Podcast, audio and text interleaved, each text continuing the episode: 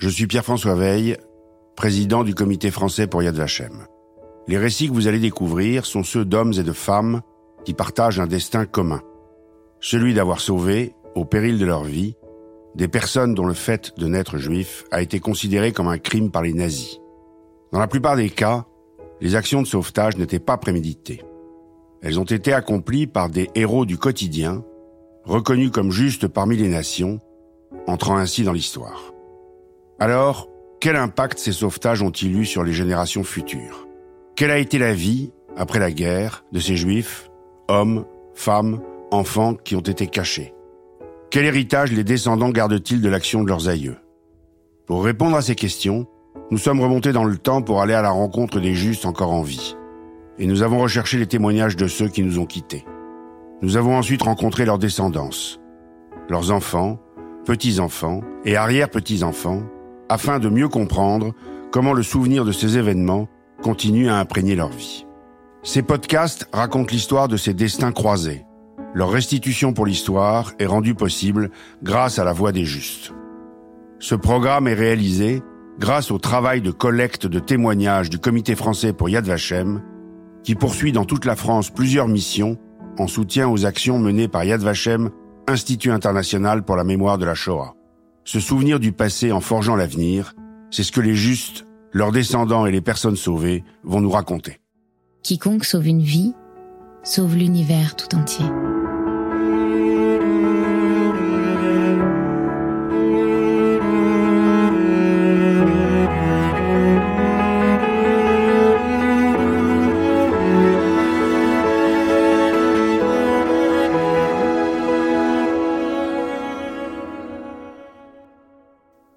Je suis Lucie Lucas et je vais vous raconter l'histoire d'Hélène Duc. Célèbre comédienne de l'après-guerre, elle s'est également distinguée pendant la guerre en sauvant des juifs qu'elle mettait à l'abri des persécutions en trouvant des familles pour les cacher. Elle a notamment sauvé le comédien Robert Marcy et aidé la chanteuse Juliette Gréco, une action à l'image de sa vie. Extraordinaire.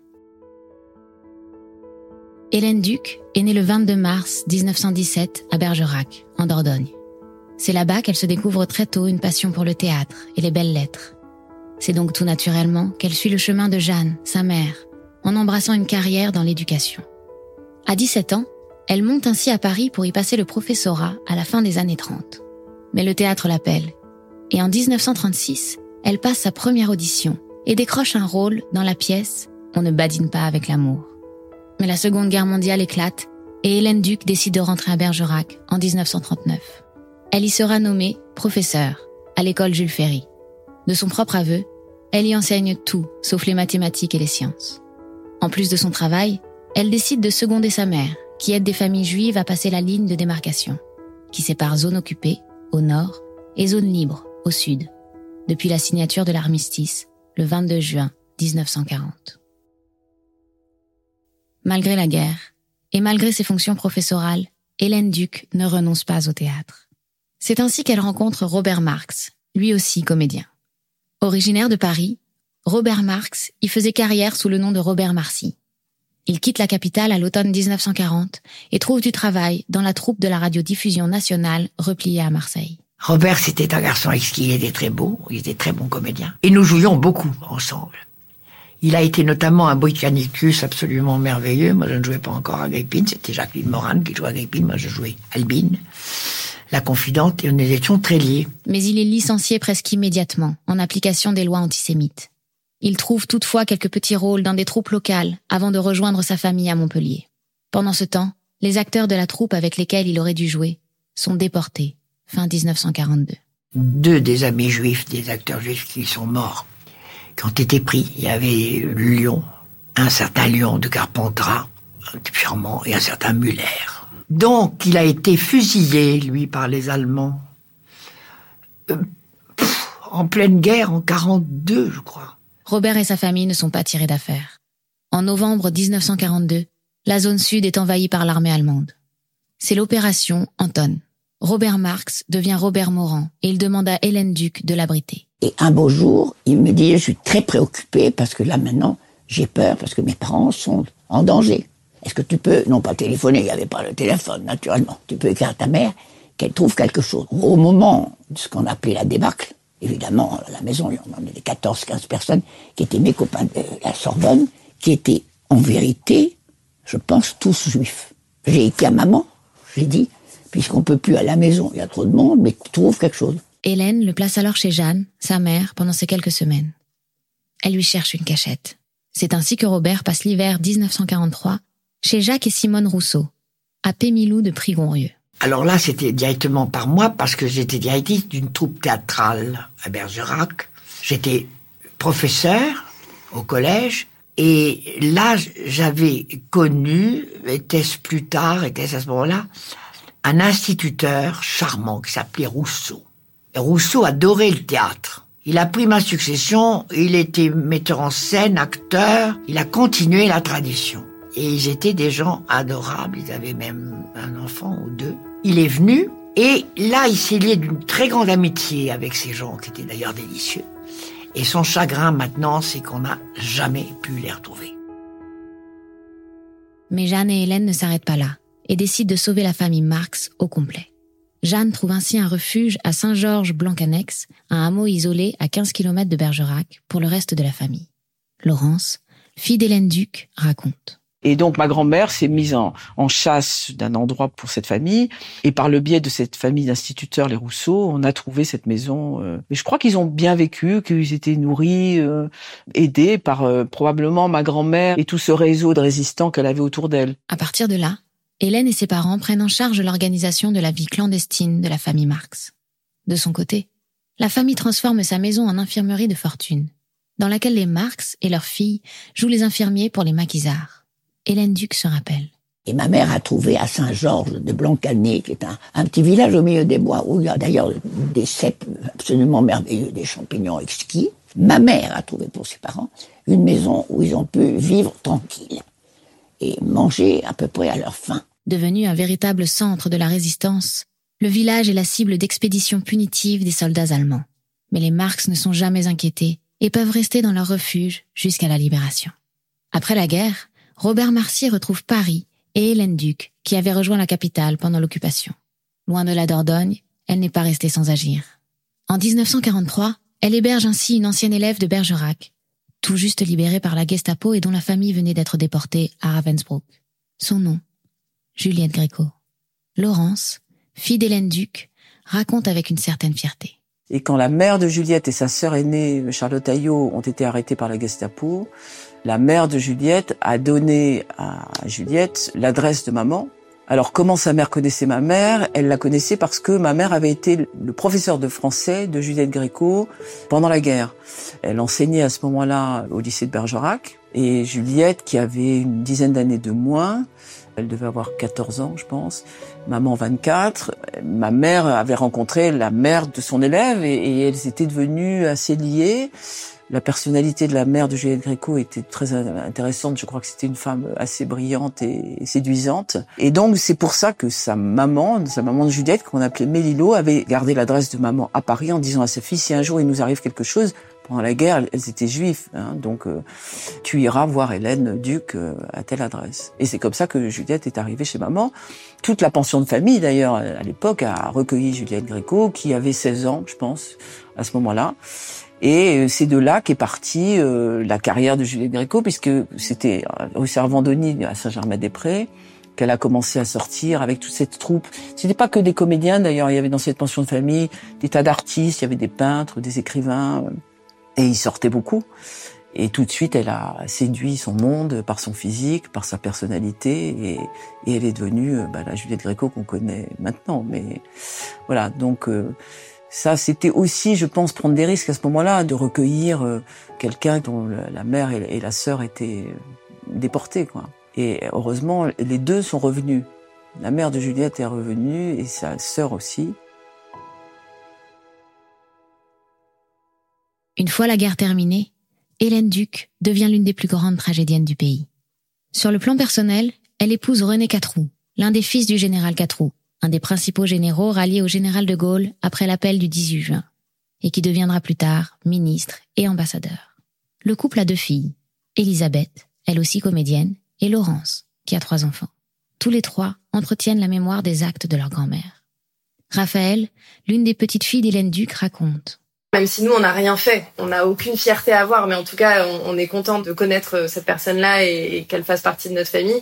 Et euh, c'est aussi touchant parce que du coup, on, se dit que de sa manière, elle a, même si c'est infime, elle a un peu euh, participé à l'histoire. Donc je pense que ça, c'est quelque chose qu'on ressent forcément.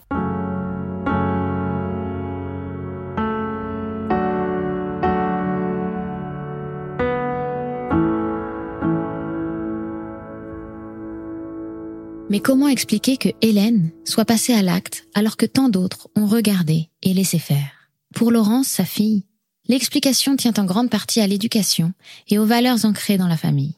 Mais maman m'a toujours dit qu'elle avait jamais eu le sentiment que c'était un acte héroïque de faire ça, que ça lui semblait tout à fait naturel. Ce que je peux vous dire, c'est que c'est ma mère et ma grand-mère c'est une famille protestante de Bergerac et dont les valeurs sont des valeurs protestantes euh, avec euh, ce que ça signifie de rigueur, euh, des gens tolérants, je pense. Enfin, moi, c'est l'idée que j'en ai. Une ouverture au-delà. C'est pas une religion, c'est au-delà de ça. C'est D'ailleurs, même le culte protestant est un culte sans aucune fioriture. On est très proche de la vie. Euh, les pasteurs sont mariés, euh, et donc euh, les prêches des pasteurs sont très proches. Et je pense que pendant la guerre, je ne sais pas comment se sont comportés les protestants. Ce serait très intéressant de creuser d'ailleurs, mais je pense que ça vient de là. Pour Laurence, les personnalités de sa mère Hélène Duc et de sa grand-mère Jeanne, tellement différentes mais complémentaires, peuvent également être une explication. Ma grand-mère euh, était plus euh, en retrait, je dirais, sur le plan de la personnalité. C'est une femme d'action. Elle agissait, mais sans se mettre en avant. Maman, elle était comédienne et elle aimait beaucoup, euh, au contraire, voilà, s'exprimer. Mais elle, n'a pas fait ça pour ça, puisque quand elle a recueilli Juliette Gréco, Juliette Gréco, elle était rien du tout à ce moment-là. Donc c'était pas. Et Robert Marcy, c'était un comédien et c'était sa famille, etc. Mais elle avait une personnalité, oui, euh, hors du commun. Pour elle, c'était évident, naturel. Alors, dans le contexte, je sais pas hein, comment elle vivait. Elle était jeune aussi. Elle avait 20, 24, 25. Et à cet âge-là, je crois qu'on n'est plus va en guerre quand même, hein, à 25 ans. Euh. Ma grand-mère, euh, elle, peut-être, avait plus la notion du risque.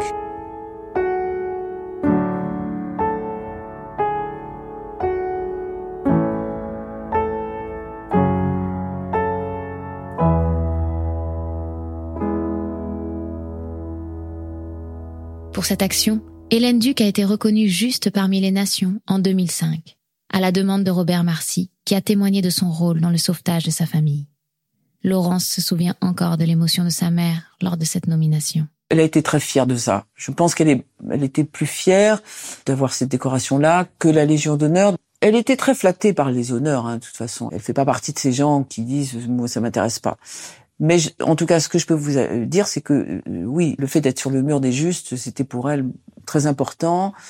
Et d'ailleurs, je crois que à son enterrement, on a parlé de ça euh, plutôt que de la Légion d'honneur que personne n'a évoqué. Cette nomination marque un tournant dans la famille Duc. Un véritable coup de projecteur sur les actes de sauvetage d'Hélène, dont elle n'avait alors rien révélé à ses enfants. Jusqu'à justement euh, qu'elle soit nommée juste, j'avais jamais entendu parler de cette histoire. Et c'est ça qui a fait qu'on lui a posé la question du coup, euh, pour savoir pourquoi elle était nommée juste. Et là, on a toujours parlé euh, presque d'une manière elliptique. C'était quelque chose tellement normal que ça prenait, bah, je sais pas, cinq minutes. Ça fait très plaisir de se rendre compte que nos parents étaient du bon côté, quoi. C'est plus facile que le contraire à assumer, je veux dire. C'est même très facile à assumer. Après, euh, moi, je le fais pas savoir. Hein. Je vais pas me glorifier de quelque chose que maman a fait, euh, ma grand-mère a fait. Mais je sais que j'ai beaucoup d'amis qui sont juifs, euh, pratiquants ou pas, mais qui le savent. Donc c'est quelque chose d'important quand même.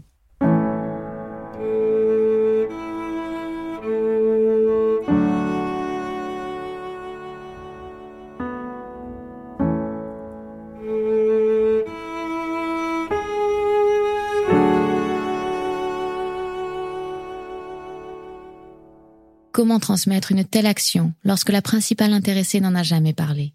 Dans la famille Duc, la transmission se fait plutôt par les valeurs et l'éducation qui lui sont chères, comme l'explique Louis, le plus jeune fils de Laurence. Dans notre éducation aussi, il y a une vraie notion de liberté, du fait qu'on se doit d'être libre de mouvement et de faire ce qu'on veut dans la vie. Et, et du coup, bah, quand un de nos proches n'est pas libre, ça pose problème. Et là, c'était pas poussé à l'extrême, c'était la guerre, mais je pense qu'il ouais, y, y, a une part de ça. Raphaël, La petite fille d'Hélène a d'ailleurs un bon exemple de cette éducation tirée directement des actes de son arrière-grand-mère et de sa grand-mère. Pour vous donner un exemple que juste, ça c'est vraiment euh, anecdotique, mais quand on était petit, nos parents nous interdisaient de rapporter. Donc c'est-à-dire que si Louis ou Martin faisaient une connerie, si c'était moi j'allais rapporter, c'était moi qui me faisais engueuler.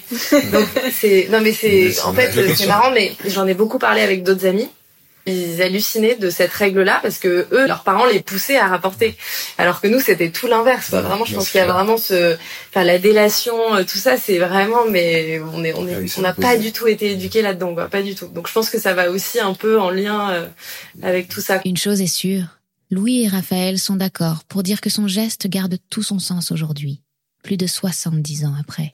Moi, je l'ai compris aussi assez tard, euh, quand je savais enfant qu'elle avait euh, sauvé des gens. Moi, vu qu'elle n'avait pas de super pouvoir et de cap, euh, m'intéressait beaucoup moins. Et c'est vrai que je l'ai compris, ah ouais, avec le lycée, l'impact que ça a pu avoir, avec une certaine forme de fierté, mais aussi, je pense, une forme de normalité, comme effectivement on a eu une éducation assez humaniste. Si je prends du recul, je me dis, mais en fait, aujourd'hui, moi, si mon meilleur pote m'appelle et me dit ça, comme elle a pu le faire avec la famille Marx, bah, je pense que je le fais et je pense qu'on le ferait aussi assez nous tous naturellement comme nos parents le feraient et qu'il n'y a pas de truc de euh, je le fais euh, pour mon pays ou je le fais pour le raconter à mes petits enfants. Je le fais parce que euh, on le fait sur le moment et je crois qu'elle l'a vu aussi les choses comme ça et et qu'on a toujours eu un peu cette éducation-là. Je pense que c'est certain. Je pense que du fait de notre éducation, du fait de l'histoire euh, bah, de notre grand-mère, euh, si ça devait malheureusement se réitérer euh, bah, avec des juifs ou avec une autre partie de la population, je pense qu'on aurait tous les trois tendance, enfin on peut pas savoir, mais je pense que du fait de notre éducation quand même, on aurait tendance à avoir en tout cas un comportement similaire à celui de notre grand-mère. Après, j'espère que ça n'arrivera plus, mais malheureusement, j'ai l'impression que la nature humaine se répète et que si l'être humain était capable de faire ça il y a quelques décennies, euh, ça pourrait réarriver euh, encore. Pour Martin, l'aîné des petits-enfants d'Hélène, l'acte de sa grand-mère doit surtout aider à se souvenir d'une période sombre, dont la menace d'un retour existe toujours. J'aime beaucoup l'histoire et je me suis rendu compte euh, au fur et à mesure que l'histoire c'est une révolution. Donc euh, malheureusement on part d'un point A pour en revenir à un point A avec euh, l'obscurantisme et, et de l'autre côté les lumières par exemple qui sont revenues à un moment. Donc malheureusement moi je suis un peu plus pessimiste en disant que l'être humain a toujours besoin d'en vouloir à quelqu'un ou quelque chose. Donc j'espère que ça n'arrivera pas, mais voilà, j'ai vraiment l'impression que malheureusement ça se passe souvent comme ça. La plus grande arme, je pense qu'on puisse avoir, bah, c'est un peu le fait de l'éducation comme on a été éduqué comme cela avec cette le devoir de mémoire mais surtout les valeurs qu'on nous a transmises a priori normalement on est plutôt les plus enclins à ne pas euh, enfin ou, combattre ça. Mais comme disait Louis aussi très justement euh, des villes entières appellent à des délations du voisin pour le bruit pour ceci pour cela. Ça montre qu'on n'a pas enfin l'être humain en soi et surtout la société n'a pas euh, énormément changé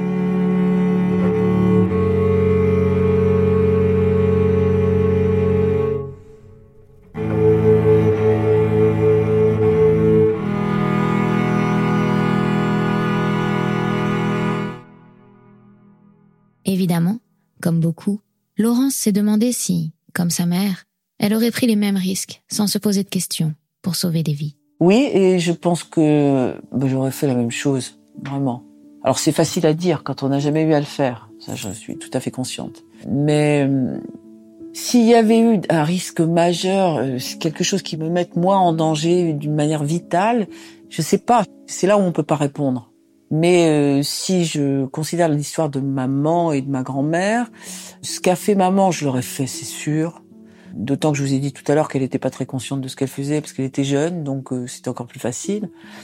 Je trouve que ma grand-mère a, encore un peu plus de mérite parce que elle était déjà d'une génération, euh, ouais, elle était plus âgée et donc bah, elle avait une réflexion plus, une vraie réflexion sur le sujet, je pense.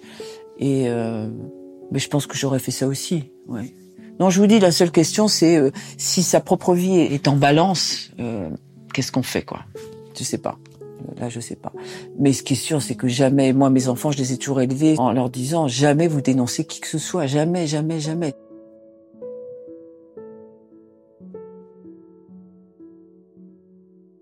Hélène Duc est décédée en 2014 à l'âge de 97 ans, au terme d'une vie extraordinaire marquée du sceau de la générosité.